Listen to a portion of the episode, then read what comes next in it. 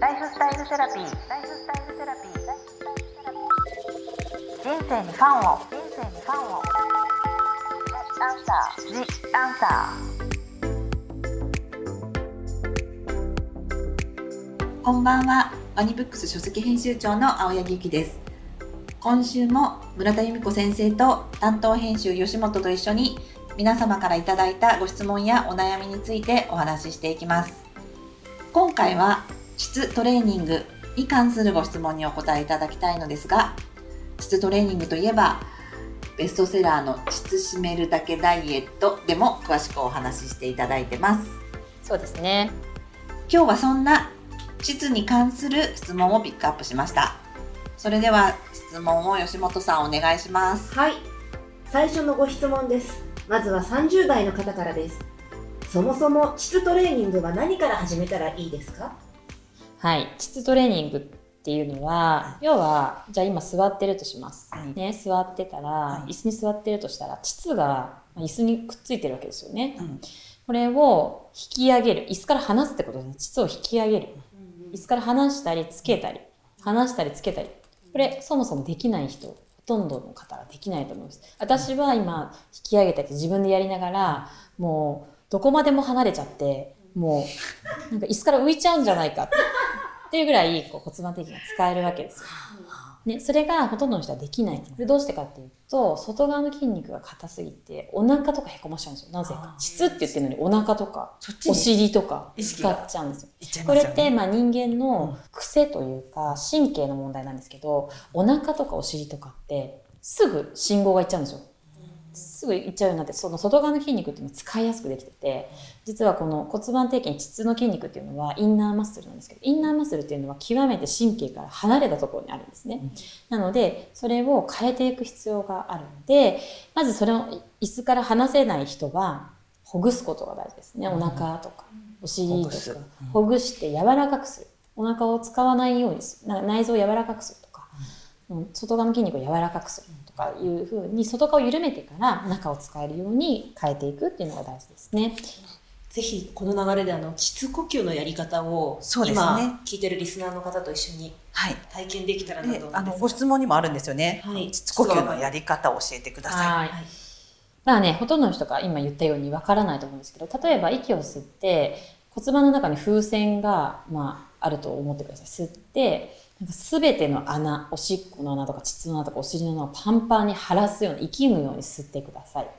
いいで、そしたら、ゆっくりこの風船を下からしぼませていくように息を鼻から吐いていきます。で吐いていって下から下からしぼませていくと、うん、穴をギューとかするわけじゃなくてただただ呼吸を抜いていくと膣がちょっと離れるの椅子からでもう一度息を吸ってパンパンに骨盤底筋をね晴らすように息を吸ってパンパンにする。ゆっくり吐いたら今度そこから下から空気を全部抜いていくような感じね。なんとなく穴はそのままなんだけどその穴に例えばえー、と柔らかい何かをねうどんとか入れたとしてそのうどんを穴に触れさせずに上に引き上げていくみたいなイメージですね。でもう一度息を吸ってパンパン。ゆっくり吐いた時にそのうどんをちょちょっと吸い上げながら穴を閉めるわけではなくて息を吐き切る。OK です。どうでした？なるほど。これ聞きながらやれますね。そう 質問の方も。もうできた？できましたうん、天才。あのでも椅子座っててその意識だけで全然ねうん違いますよね。うん、姿勢良くなりますよね。うん、骨盤安定するんでね。はい。これはすごいおすすめのはいどこでもできる。はい。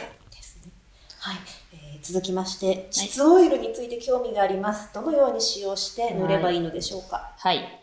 えっ、とですね、膣オイル、すごい、本当にインスタライブをやったら、本当に思わぬ反響をいただいて、やっぱり皆さんいろいろ気にされて匂いとか、なんかこうケアの仕方とかも、すごい興味があるんだなって感じたんですけど、えーまずね、清潔に保つっていうのがよくある体を洗うソープで洗うことが清潔を保つわけじゃないんですね。なのであんまりその強い刺激のもので洗わない方がいい。まあ、専用のもので洗ってもらう。もしくは何もその石鹸を使わずに洗ってもらうっていうのが大事で、まずね、正規、自分の正規膣をちゃんと見てほしくて、その膣を見たら、大陰唇っていうこう割れてるところ、膨らみみたいのがあったり、そこから出てる小陰唇っていうのがあったりっていうのをちゃんと自分でまず見て、触ってみる。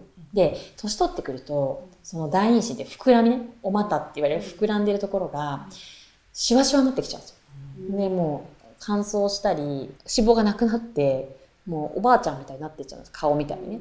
そこに、だから顔だと思ってほしい。顔に、その張りを出させる、弾力を出させるために、こうつけるように、そこにまず、膨らみのところに塗ったり、あとはその中のところまで、まあ、膣の穴の中までは、うんと、どちらでもいいんですけど、まあ、穴の周りですね、どっちかっていうと、周りとか、だから、穴の中っていうと鼻の穴に入れてるみたいなもんだから、ちょっと鼻の周りみたいな、うん、だけどちょっと粘膜だから粘膜のところをちゃんと潤わしておくっていう程度でオイルをポトッ手のひらに5円玉ぐらい、それぐらいであのしちゃんと顔に塗っていくようにただ普通に手で塗ってもらマッサージしながら軽くマッサージしながら、まあ、顔マッサージするみたいなもんですよね。実は顔って。えそうですね。実は顔っていう感じで塗ってもらう。とそれを毎日続けてもらうと若返ってくる、うん。先生はお風呂の後はい、やられてる感じ？ですうん、か。あのお風呂の後がいいですよね。清潔な時が、うん、いいと思います。先生のね確かにインスタライブで膣すごかったですよね膣オイルのお話しした時にあそ それがねすごい。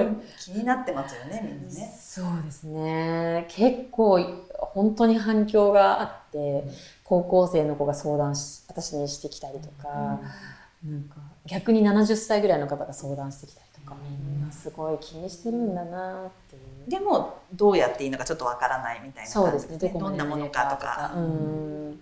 だからまず知らないっていうことが一番問題なので、まず確認する。あとは毛を処理する。そこはその一個手前のことですよね。そうですね。それもやっぱりマナーになってくるんじゃないかなって思いますけ脇毛のようにね。ど。うん。前はねうんみんな生やしてたけど。おむつとかになって老人になってね、その処理してもらう時もやっぱない方が、ね、ケアもしやすいですよね。そうですね。毛がない方がますけどね。アンダーヘアの処理も実は大事っていうこともあって。はい。えー次のご質問は30代の方からです。はい。女性ならではの悩みですが、先生の生理の時の過ごし方、何か特別なことをしていたり、逆にしなかったりしますかという質問ですが、いかがですか？生理の過ごし方は全然いつ生理になっていつ生理が終わるのかわからないぐらい体調がいいので実は今日も今も1日目ですけど、まあ、何の不調もなくまああのちょっと練習する経血コントロールとかあのトイレで出すような練習をしたりとかはするけど特になんか休んだりとか別にそういう何かをしないっていう選択はない。普通です。でも骨盤底筋が整うようになってから、だいぶ生理が私楽になったんですそうですよね。本当にそうなんですよね。そういう質問もありましたね。でもねうん。骨盤底筋の。そうそう、はい。骨盤底筋がやっぱ扱えるようになると一気に PMS とか、うん。多分なくなるんですよねそれはそもそもなんでそもそもやっぱり骨盤底筋使って骨盤締まってると、その子宮の環境とかが良くなるでしょうね、うん。だから圧迫されたりすることもなく、だと思いますよ、まあ正しいサイクルでそうですね。血液の量がドバッと多く出るみたいなこともなく、ね。だらだら続くみたいな人も結構いますけど、うん、それもないですよね。うんすごい周期とかもちゃんと戻る人も多いし、逆にこう、閉経した人がもう一回戻ってきた人もいるし、すごいですねそれ。そうですね。うちに通い出してで、もう一回来ましたとか。ホルモンがこう女性ホルモンが爆上がりしてもう一回戻ってき絶た。対来るんで体って生きてるんですねって感じそうですね。話です本当に。うん。だから、骨盤を整えるとか骨盤底筋使うってことは、やっぱり、その医学的に証明されてなくても、あのーすごくメリットのあることだと思いますけどね。さっき言った経血コントロールってちなみになどんな感じ？だからナプキンをしないで過ごしてみるってことですよね。だから、ずっとこう穴を閉めておいてトイレで出す。昔の人はそうだったんですよね。そうですね。着物とか着てた時ですよね。だから、なんか梅沢富美男さんの番組に出た時に、昔のその和式便所でね、すごいウエストがくびれてたって。でもだからやっぱ昔の人の方が骨盤底筋とかすごい使ってたり、やっぱりちゃんと体使えてたんですよ。だから今もなんか昔のそのやってたサイクルを真似するとやっぱくびれとかも全然変わってくるんだと私は本当にそのは梅沢さんが言ってた時にすごい納得したっていうか、トイレの形も違いますもんね。和式でね。ねうんそれでだけで全然ね一日に何回もあのスクワット的なものをするかどうか。ね、それもそうだし骨盤底筋使いやすいし。そうですね。はいなるほど先生はな特にやってないことはないけれどもってことなんですね。でももともとやっぱりもう骨盤底筋が締まりまくってますから先いやいや知ってるの？生。知らない知らない知らない知らないですよ。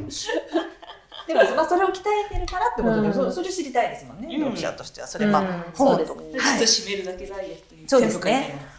本読んでいただいて、やっぱり骨盤底筋使える人は月経血コントロールもできるんでちょっとやってみたらすごいいいと思うんですよ。よく尿を止めたり出したりとかしろとか言いますよね、先生が。そういうのと一緒。すごいいいと思います。ありがとうございます。由美子先生の膣ウォークやほぐしボールを使ったストレッチはオフィスの移動中やちょっとした移動時間でも実践できるように考えられているので、ぜひ日常習慣として取り入れてほしいですね。はい、はいありがとうございます今回は膣トレーニングについてお伺いしていきました。最終回の次回は時間の許す限り皆さんのトレーニングについての質問に一問一答形式でお答えしてもらおうと思っております。ここまでのお相手は青柳ゆきとあ吉本美里と村田由美子でしたりがとうございました。ありがとうございましたライフスタイルセラピー。ライフスタイルセラピー。ジ・アンサー。